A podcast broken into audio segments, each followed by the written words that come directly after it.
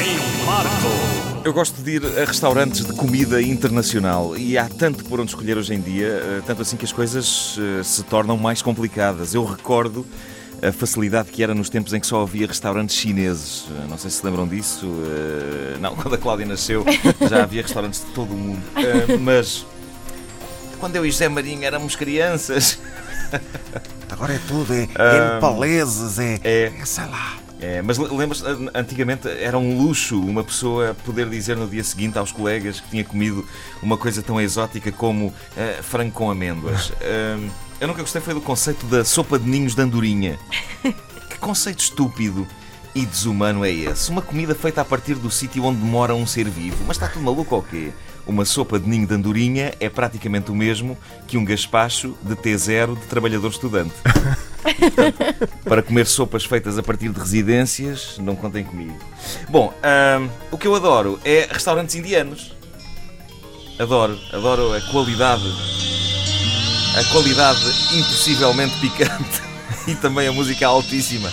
Ah, a qualidade picante de boa parte das coisas que lá se fazem e se comem.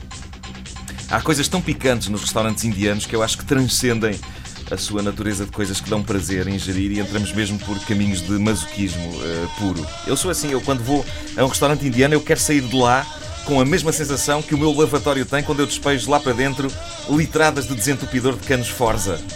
Eu peço sempre as coisas mais picantes, o que acaba por se revelar terrível quando eu quero impressionar uma mulher, já que tenho tendência a inchar, a suar e a ficar com o nariz a pingar. Mas quando me lembro desse, desse pequeno pormenor já é tarde demais e eu já estou tão desfigurado que mais vale acabar de comer e pronto, e paciência. Ora, este, este fim de semana eu fui a um restaurante indiano.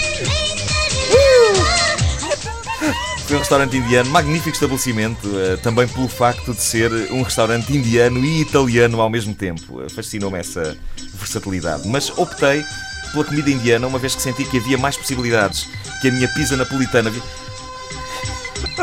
Isto é insuportável.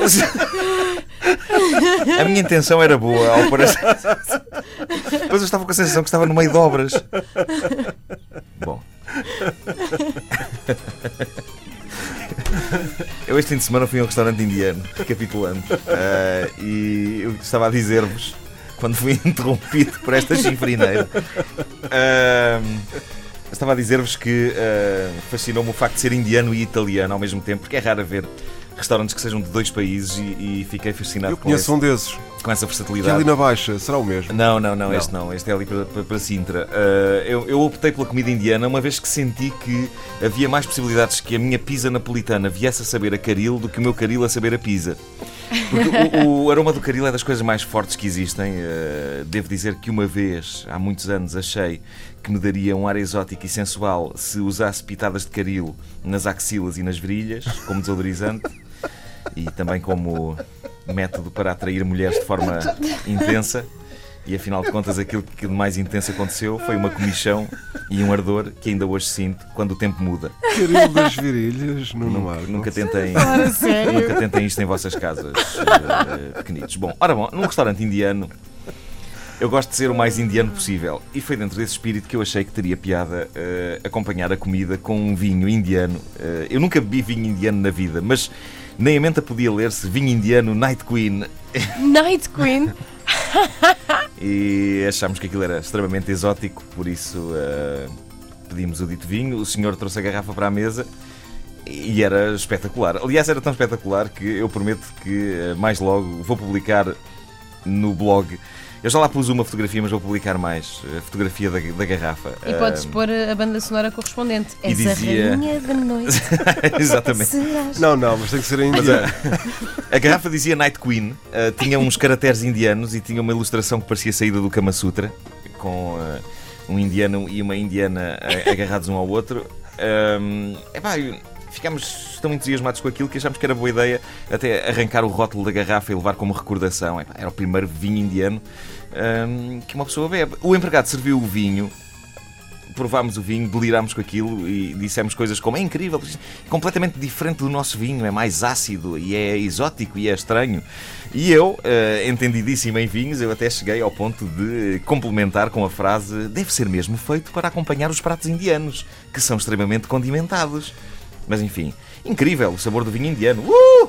A sensação de que estávamos a pisar a lua, praticamente, a descoberta da novidade, espantoso, absolutamente esmagador. Eu estava tão entusiasmado com o vinho indiano que agarrei-me à garrafa e li o texto que vinha no rótulo de trás e era escrito em inglês, em mau inglês, mas pronto, eu achei que isso fazia tudo parte da mística do vinho indiano.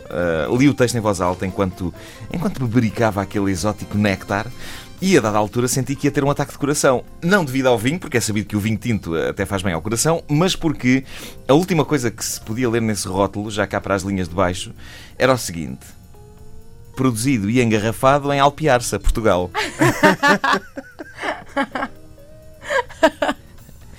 e como se isto não fosse o suficiente, a garrafa do vinho que minutos antes tínhamos dito que era completamente diferente do vinho português e ultra exótico e digno de que roubássemos o rótulo como recordação, o nosso primeiro vinho indiano, a garrafa, a garrafa tinha ainda um selo onde se podiam ler as imortais palavras Vinho do Ribatejo. Não ouviram desde o início? Querem ouvir outra vez? Ouçam esta rubrica em podcast antena3.rtp.pt